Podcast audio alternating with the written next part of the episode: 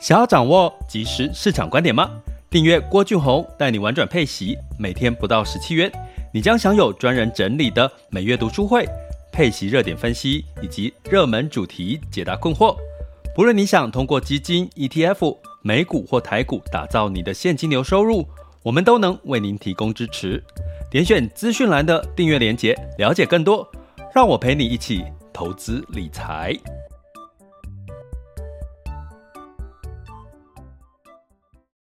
各位亲爱的学员以及听友们，大家早上好、下午好、晚上好。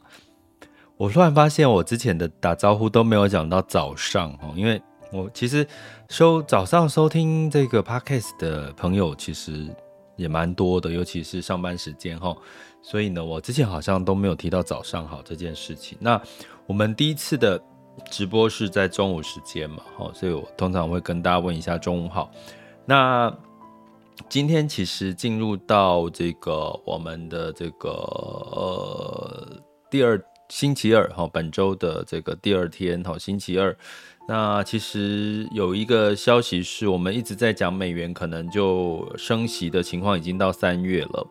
不过这两天因为这个美国的相关的就业数据表现得不错哈，那 CPI 的数据呢也相对来讲哈，可能没有预期降温降那么多，所以五月份呢 FedWatch 的数字升息一码的几率又拉高到七成了哈。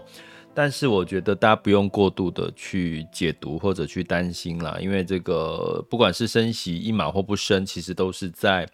这个预期当中，它不是超乎预期的一个一个结果哈。那但是呢，如果再升一码哈，跟各位讲，大家不用担心是，而可能六七月会再降一码的几率哈，可能也也是有存在提高的哈。所以呢，其实一升一降，其实其实这个利率的干扰因素真的是慢慢的。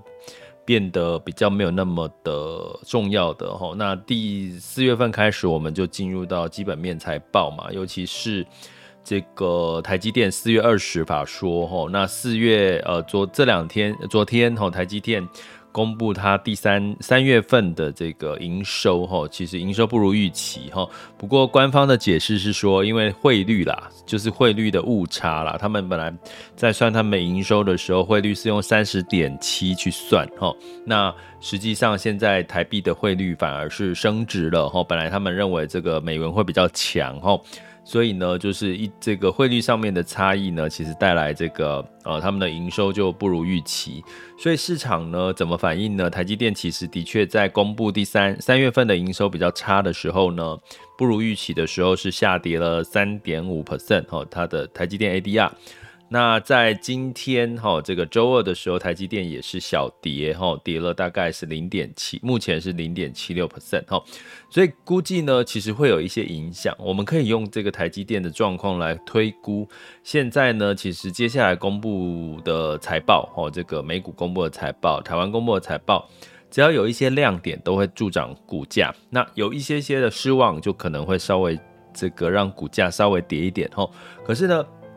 可能它的波动的幅度不会太大了，因为第一季大家本来就预期不是太好的一个情况哈，就是相对对比这个第四季啦，或者是去年二零二二年的第一季，其实都比较是不会太好的情况。但是呢，不会太好的情况，慢慢的在似乎也接近了谷底哈。我们从升息到尾声的这个情况，也可以判断得出来哈。所以呢，呃，如果你听到这边还是觉得好像。逻辑不是很能够理解哦，其实真的很建议大家一起加入我们这个呃这个投资理财学习配息现金流的这个家庭里面哈，因为其实哦有时候学习的收获其实是可能是你可以没有办法预想得到，就不是上课啦，不是填鸭式的哈，那可以点选我们的这个 Mr. Bus 的赞助方案哈，或者是这个各个平台的订阅连接哈。那欢迎大家加入我们的订阅行列。所以，我们今天要来聊的这个部分，其实是升息。其实大家知道，其实升到现在四点七到五点零，四点七五到五点零这样子的一个美国的利率哈，预期的这个 target rate 哈。那那我们回到我们台湾来看的话，对我们台湾的这个利率有什么样子的一个变化跟差距呢？其实大家知道，现在如果你投去把钱哈放去美元个定存的利率是多少哈？呃，基本上平均来讲哈，呃，因为最近哈，我跟各位讲我的看法啦哈，就是。呃，因为现在这个大家资金就是一下都跑去，有时候跑去投资，跑去基金，跑去买保险，买什么，所以呢，基本上银行呢，它的资金其实是呃，每个人的投资可能就是资金可能是在散落在各地哈，所以银行如果要去抢这个，呃，这个。客户哈，客户银行客户的存款呢？诶，他可能第一最简单的方法就是去用高利率去吸引这个我们的存户嘛，哈。所以目前呢，如果你可以看到哈，普遍你查到，如果说你不管是存三个月到十二个月，你的银行的美元定存利率大概都有落在四点五、四点三、四点五，甚至。四点七五这样子的一个利率情况下，哈，诶，如果我刚刚讲一个月存十二个月年利率给你四点七五的美元的这个定存的话，基本上其实是怎样？其实是差差不多，我们这在讲这个目前美国升息差不多四点七五到五点零的这个 target rate 嘛，哈，所以基本上呢，好像诶，似乎美元的台湾存美元定存是有反映这个呃这个利率的一个走势，哈，美国利率的走势，诶，如果五月份再升息一码的话，诶，那可能其实在。还有机会，你存美元定存在新的定存呐，哦，新的哦，有机有机会再往上调哈，所以你会看到这个台湾的美元定存是跟这个呃美国的升息是有比较明明显的这个连结哈，哎，那我们来看，其实这个国人很喜欢储，另外一个就是储蓄险哈，那储蓄险有这个美元。保单跟台币的保单，吼，那可能很多人，如果我问各位，你知不知道什么叫宣告利率？储蓄险有一个叫宣告利率，一个叫预定利率。你们可以说知道宣告利率跟预定利率有什么差别吗？好，哎，你这个事情其实你要懂哦，因为如果你很多的存款，或者是你爸妈的存款，或者是一直在买储蓄险。不管是美元或台币，其实这个事情你就要懂，因为为什么？因为大家知道，我们最近在聊，就是这个通膨是蛮高的。好，除了我们学员学员有跟我分享，其实从不管从制造端的上游、中上游的这个成本提高，还有最近大家可能看到商周，大家有兴趣可以去看商周，他在讲这个高到不可思议的国旅。哦，大家知道国旅的这个，呃，这个住宿随随便便一个一千一两三千块的房价，六日都可以涨到将近一万块，尤其是廉价，而且可能只有三平的房间。哈，大家知道一般住宿的话，你要住到基本房间房型，哦，大概就是八九平。那比较好一点的，比如说中南部，哦，可能它的这个饭店会比较大，大概都有十二平。三平三平的房廉价一晚要。一万块，将近一万块，你你可以接受吗？诶，可是居然有很多的人可以接受吼，就是就是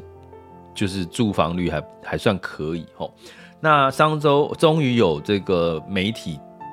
专门去探讨这件事情然后，他他的上周最新的一期的标题是“穷到不如去日本，国旅涨价真相”。好，那我觉得大家有兴趣可以看看，但是我这这一次不是要讨论这个国旅哈，虽然我也很想找一集来讨论，可是呢，实际上我们要讲的是说，其实涨价的东西，你现在应该感受非常深刻。我一个朋友呢，他的这个做生意开店，他一个月房东在前这个三月份通知他，一个月涨房价房租八千块，那我就问他说啊。这个八千块涨上去，有比你疫情前的房租，因为疫情之疫情期间，其实房东会有稍微的降一些房租。我说，那你这个疫情期间、疫情后呢？你房租呃涨的八千块是差不多疫情前的水准，还是比疫情前还高？结果他居然回答我说，其实是比疫情前的房租还高吼。所以在座的各位，如果一个店家你做生意，你的最基本的固定成本房租被调涨了，诶，我没有问他八千块应该调涨有有没有将近？你看一下，有应该有至少有八趴到十趴左右吧？哎，有没有？这个我我没有在细问。好，那基本上呢，哦。那基本上我要讲的是哦，十趴哦，有十趴左右哦，所以基本上呢，呃，你可以想象，如果一个店家他涨了十趴的店租，他这个成本要转嫁给谁？自行吸收吗？如果他觉得他有能力可以转嫁给消费者，他一定转嫁给消费者哈。所以基本上呢，这个通膨的压力，我觉得会越来越明显哈。那如果你还是把钱都放在储蓄险，其实你真的要担心一件事情，到底储蓄险它会不会增加我们的实际购实质购买力？哈，也就是说，通货膨胀减掉这个储蓄险的利率，哈，到底是不是可以变成是正的？哈，是实质的这个呃正利率？哈，所以我要来告诉各位。在基本上，在储蓄险里面有一个叫宣告利率，一个叫预定利呃预定利率哈。我先讲预定利率哈，预定利率很贼哦，我要跟各位讲，现在很贼。以前保险公司的保单条款里面，或者是在它的相关的这个呃商品说明，都会写预定利率是多少。我告诉各位，你应该近期去看。保险公司的 DM 好，或者是保险公司的商品说明，几乎没有提到预定利率这件事情。为什么？因为预定利率一提出来，应该会让人家觉得很会出现一些拒绝的一个可能性哈。因为预定利率就是代表是这张保单的基本利率，也就是它的这个固定利率，就是它的下呃，这叫什么下限？好，也就是说，这张保单最少，比如说以美元保单，大概目前的这个预定利率大概会是落在二点五到二点二五左右，二点五 percent 左右，哈。所以也就是说，你放美元保单的话，最少最少给你二点五个 percent 的利率。那台币呢？台币现在应该差不多一点不到二，超过一点七五，甚至一点五。左右哈，甚至更低一点二五都有可能哈，越来越来越低，呃，就是前这疫情期间嘛哈，所以你会发现，如果我告诉你美元保单，你基本保底的预利率预定利率就是你保底啊，白白话来讲，就保底利率是二点五美元然后啊，台币大概一点七五左右，请问你听到这个利率，你会不会就先退后一步了啊？这么低，对不对？所以基本上，我必须老实说，我从就是我看到后期的保险公司在保险商品里面没有直接在跟你讲预定利率什么，你通常都要问，你通常都要去问什么？问保险业务员，哎，请问，如果你真的问他说，请问这张保单的预定利率是多少？我告诉各位，保险业务员可能会觉得你很专业，不能随便糊弄你，因为真的现在很多的资料里面都没有把预定利率是多少写出来了哈。但是大概平均来讲，哈，那你可能从保单条款会看得到，或者是你可能就要问啊，才会得到这个资料哈。大概平均是二点五美元，那那个台币应该差不多二一点七五之类的，甚至更低了哈。那好，那那为什么什么叫宣告利率呢？宣告利率就是，齁，一般会讲说，诶，宣告利率呢，就好像我举个例，你可能就懂，就是像银行啊，房贷，房贷，我们说房贷不是浮动利率吗？那浮动利率就是当升息的时候，台湾升息的时候，我们的房贷的利率是不是就会往上调，对不对？好，因为它就是跟着。利率的，呃，比如说两年期的，呃，邮局定存啊，这种去调整，哦，它是跟着利率去调整的。好啊，那你这样的逻辑，一般人的逻辑是这样，宣告利率是类似这样的一个情况，那就会是说，诶，那现在我刚刚是不是提，现在美元美元的存款大概都有四点七，呃，不，四点三到四点七左右，对不对？诶，那照理说。美国美元保单的宣告利率应该也是有到这个利率吧？因为调美元已经调升到这个水准，所以我要告诉各位，四月份呢，我们看到的这个美这个美元保单的储蓄险哦的宣告利率大概是多少？三点八五，三点八。我不讲哪些保险公司，因为我们没有要特别去讲，哎，哪一家比较高，你可能就去哎看哪一家比较高。不是，我不是要这个用意，所以三点八五是。目前四月份看到最高的三点八、三点七、三点六五，还有三点二的，真的还有三点二，三点二到三点八五，在座的各位，你会有没有没有一个疑问？什么？不是现在定存都有到四点四点三最少了？现在美元保单的宣告利率，就是我随着浮动调整的，我只有到三点八五、三点二，怎么差了一个 percent 上下呢？好，你只要知道原因就知道。齁，那到底什么是宣告利率呢？它并不是跟着利率升降来去调整。所谓的宣告利率呢，是指保险公司向保户收取保费之后呢，拿你的保费扣除掉相关的营业费用啦，相关的保险成本，再去拿去投资，实际把你把保护的钱去做投资之后所得到的报酬率，实际报酬率，原来如此。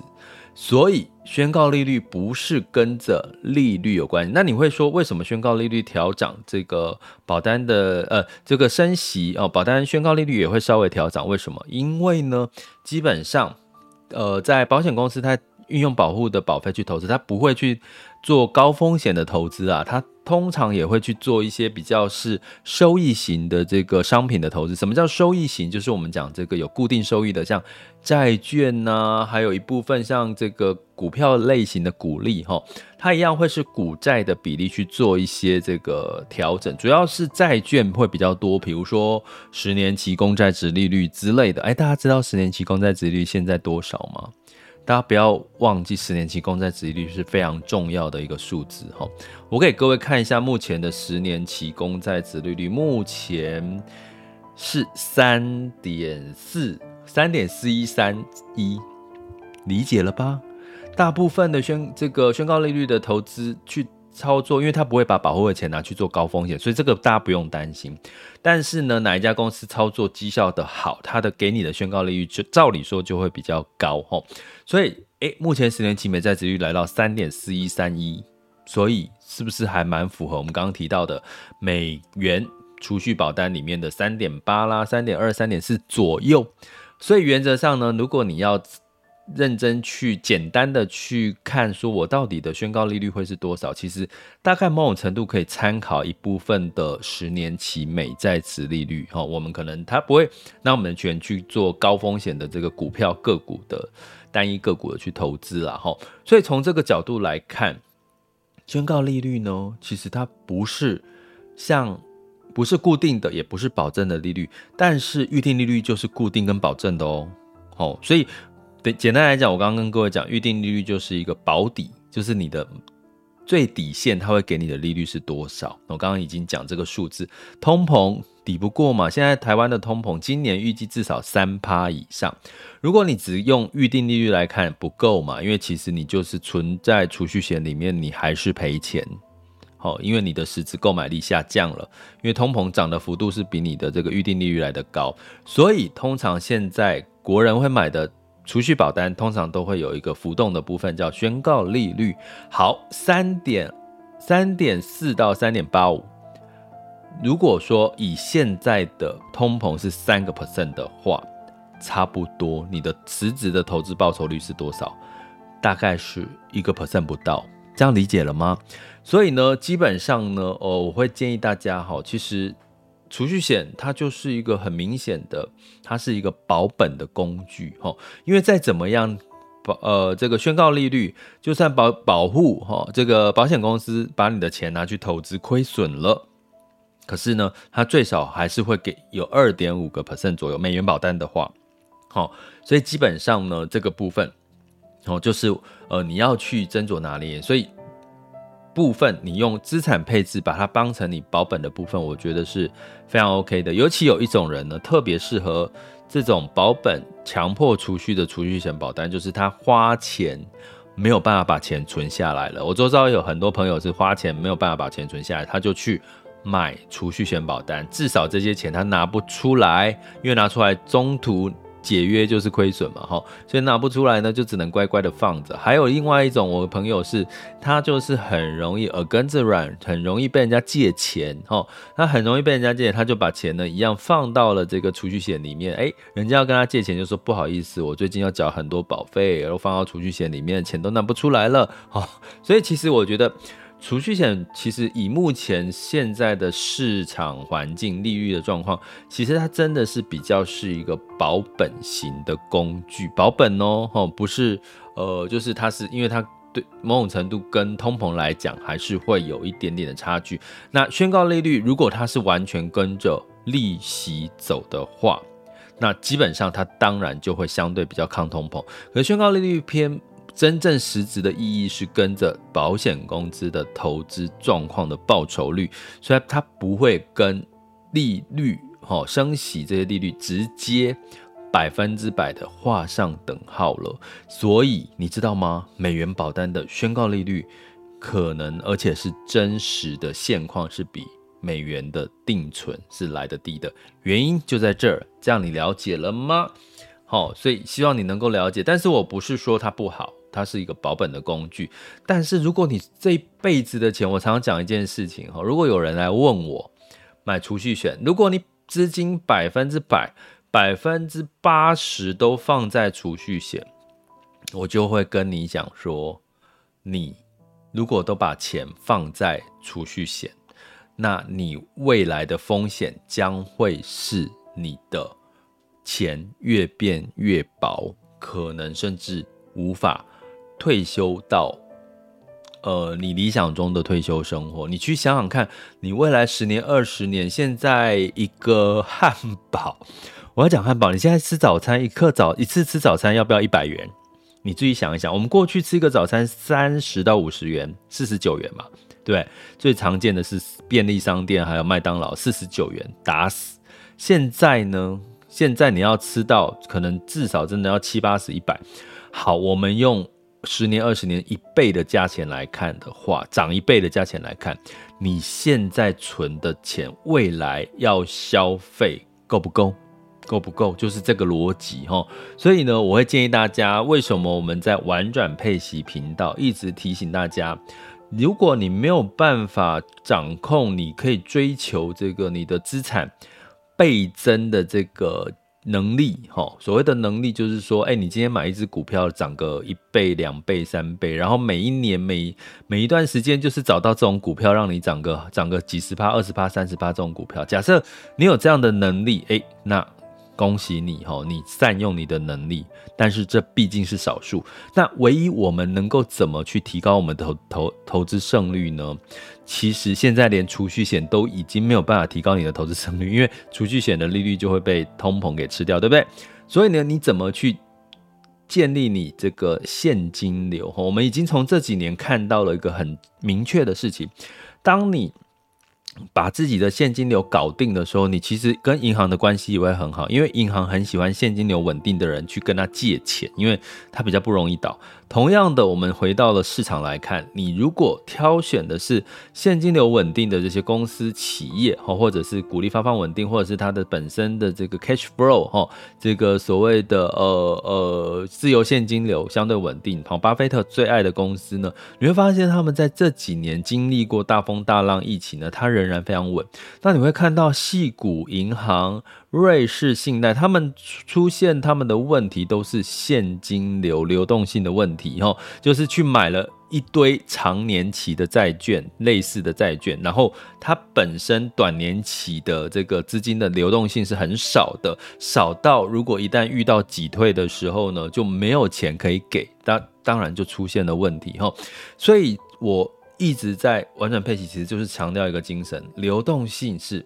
非常非常重要的。就算你不是一一一来一去的这个资产跟这个有钱人的话，你只要能够能够有稳健的现金流，而且是持续的稳健跟增长成长的话。其实你也不用一来一去，你就可以过好日子了。为什么？因为你会发现所有的这个你的理财的目标，你的资你想要做的事情都不会是一次要花一大笔钱。我举个例，你买房子付房贷也是每个月每个月还，对不对？你退休也是每个月每个月都才要付每个月的这个一些开销。你要这个呃还有什么？就算进入到看护。进入到这个被人家照顾，也是每个月每个月会付看护钱嘛？你不可能是付十年一次付十年的看护钱。你生个小孩，你也是每一个学期每一个月要付一个什么安亲安亲班的费用，都是你会发现很多的费用都是每个月每个月付。所以你只要把自己的每个月的现金流顾好，你会发现其实你就可以做很多。你想要做的事情，齁，所以这是我们玩转配息，是希望大家一起来去经营自己长期的这个稳定现金流，然后提高你的投资胜率，哈。所以呢，其实储蓄保单也是一个现金流来源，哈，就是储蓄险有所谓的这个生存金嘛，齁。有有所谓的每一年给付的这个呃领的这个生存金啊，配息哦，有这个 ETF，有基金哈，有股票，有股利，这些都是所谓的配息，你可以去做的一个配置的资产。但是呢，基本上储蓄险建议大家在现在的市况，现在的市况大家知道吗？早期哦，早期我们那个年代的储蓄险的预定利率哦，保底的利率呢是五个 percent 以上。五个 percent，就你光放在这个储蓄险，它就至少每一个每一年给你五个 percent 的预定利率了。如果现在有这种产品，你要不要买？有这种商品，你肯定一定是这个抢着买，对不对？现在没有，回不去了，很多事情回不去了。所以我们在投资上面呢，就要跟着市场去做及时的变动。所以这也是我们频道为什么一直就是，哎，真的，我周一到至少周一到周四，尽可能的不要。有变数的去跟各位去呃聊即时的市场的一些观点的原因是什么？因为你必须要与时俱进啊，你必须要跟着市场一起走啊，你不要。有一些观念，过去的观念是好的，可是未来一直在变，你必须要能够去有弹性的去调整。同样，你的资产、你的投资计划、你的投资策略也一样。所以，最好的方式一样啦，就是加入我们的这个呃一起讨论、分享、交流的一个学习的一个专案齁。想要掌握即时市场观点吗？订阅郭俊宏带你玩转配息，每天不到十七元。你将享有专人整理的每月读书会、配息热点分析以及热门主题解答困惑。不论你想通过基金、ETF、美股或台股打造你的现金流收入，我们都能为您提供支持。点选资讯栏的订阅链接，了解更多。让我陪你一起投资理财。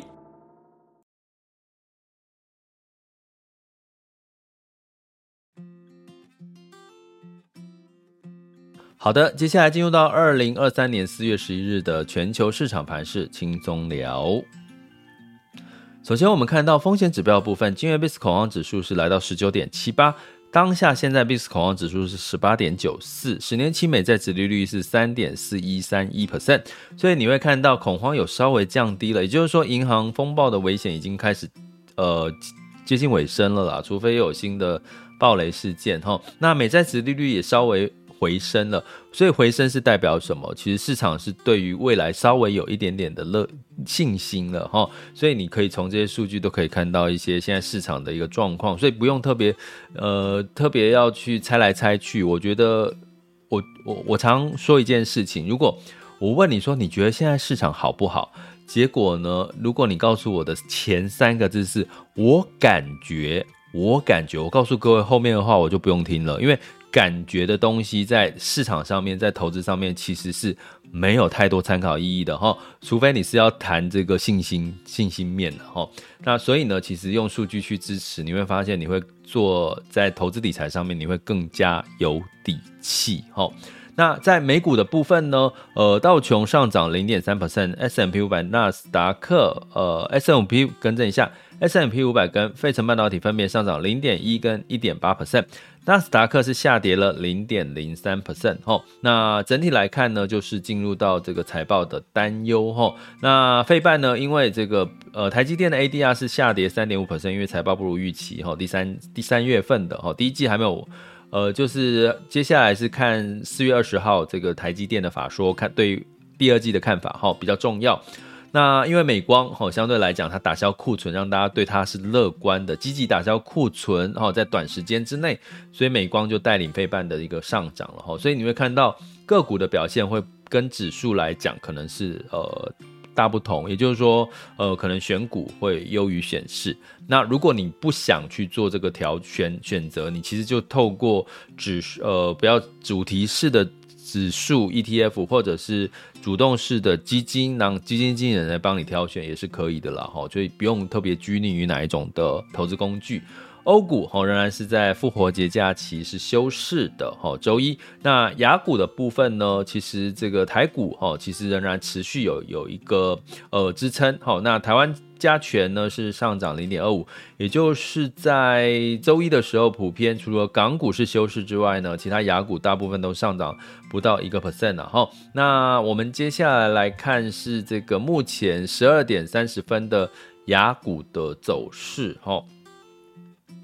那目前台股哈是呃上涨十四个十四点，来到。一万五千八百九十点九三，哈，就是先跌后后涨，然后现在又稍微收敛。那台积电的跌幅是目前是跌零点九五 percent，来到五百二十四块钱。所以昨天的 ADR 是跌了三点五，哦，那今天只跌了零点九五，哦，所以相对来讲其实是跌幅还算还 OK。那金呃金融股普遍是下跌的，哈，那可能就是在反映周五哦即将要公布的这个金融股的状况，大家会稍微的谨慎一点。那柜买指数来到零点五八 percent 的上涨，然后这个恒生指数哈也是目前接近平盘哈，上涨零点零七 percent。恒生科技下跌零点九九 percent，先涨后跌。那上证指数呢是下跌零点三五 percent，来到三三零三点八一，还是在三千三以上哈。深圳指数是下跌零点二一 percent。那在日经二五是上涨一点三一 percent，南韩综合上涨一点三四 percent，新加坡海峡是下跌零点一二 percent。那日经二五呢，其实有一个变，呃，有一个跟我们预期上面的一个更新变动，就是我们本来预期四月份之后新的这个央行总裁上任，可能会有一些货币开始紧缩，可是目前看起来，这个央行总裁、央行日本央行的走态度还是偏向于货币宽松，带来日元的偏贬，然后日经指数呢就。上涨哈，美元贬值哈，日日元贬值带来这个日经指数的一个上涨哈，一点一三一 percent 哈。那日元升值的时候，通常就是避险的情绪啦哈，比较容易带动日呃日本股市跟全球股市的修正哈。所以这个这个是基本的逻简单的逻辑，让大家呃去思考一下哈。那在能源的部分呢，呃六月份布兰特原油是下跌一点一 percent 来到八十四点一八哈，所以基本上油价就是在八十块上下涨涨跌跌哈。那当然就是还是要看，虽然有供给上面的减产，哦，OPEC 有减产，但是呢，需求会会不会景气衰退带来需求的减缓，或者是诶、中国的需求会变旺，哦，这个就是一直有一些不同的讯息，哦，所以油价就是涨涨跌跌，所以我们就不用特别的去紧张啊，就是知道哦，反正就很多干扰因素，所以有时候我们为什么你会说，哎、老师你为什么要每天讲这个每天每日市场盘势？其实有时候只是让大家对数字有感，然后呢，当你发生一个新的事情，你就会发现，哎，这不就是前阵子的价位吗？这不就是前阵子发生的事情，再重来一次吗？你就不会害怕了。其实有时候害怕恐惧就是你不熟悉、不懂啊，然后突然发生一件事情，你就会害怕嘛。可是如果当你熟悉这些数字，哎，对你，你对这些数字越来越熟悉，你就会对这些数字的变动就不。不会那么害怕，你才可以做出客观客观的反应哈。那金价部分呢是下跌一点一 percent，来到两千零三点八美元，好，美元每盎司啊，哈，那就是有这个，因为美元哈本来应该是稍微偏弱了嘛，哈，因为可能三月份升息之后，本来在上周预期还不会再有加码升息，可是这一周开始。又有稍微有五月份再升一码的几率喽，哦，提醒大家。那所以美元指美元指数呢也稍微的走强一些，哦，所以来到了一百零二点五五五八，美元兑换台币是三十点四八，美元兑换人民币是六点八八一一，美元兑换日元是一百三十三点五八，哈，所以。美元偏强，对不对？那所以你看日元又回到一百三十三左右，因为日元在新任的日本央行总裁植田和男哦，他说哦没有急着要撤回宽松哦，所以日元就走贬了。那至于台币呢？我刚我们刚刚是否提到台积电认为？第一季可能这个呃台币美元兑换台币汇率是在三十点七九右左右，结果没有想到现在是三十点五到三十点四八，所以呢就发生了一些汇率上面的营收上面的一个呃不如预期哈，所以这个都小事，如果是这些变动所造成的，那我觉得市场对台积电的看法还是看接下来的它第二季的看法，因为第一季其实大家都不会太看好。那第二季才是最重要，哦，它的库存打消的状况，市场预期它六月份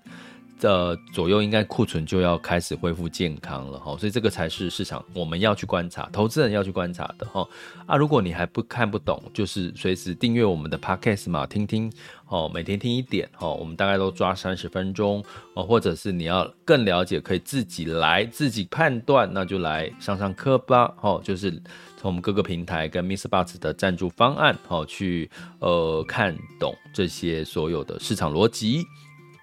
这里是郭俊宏带你玩转配息，给你及时操作观点。关注并订阅我，陪你一起投资理财。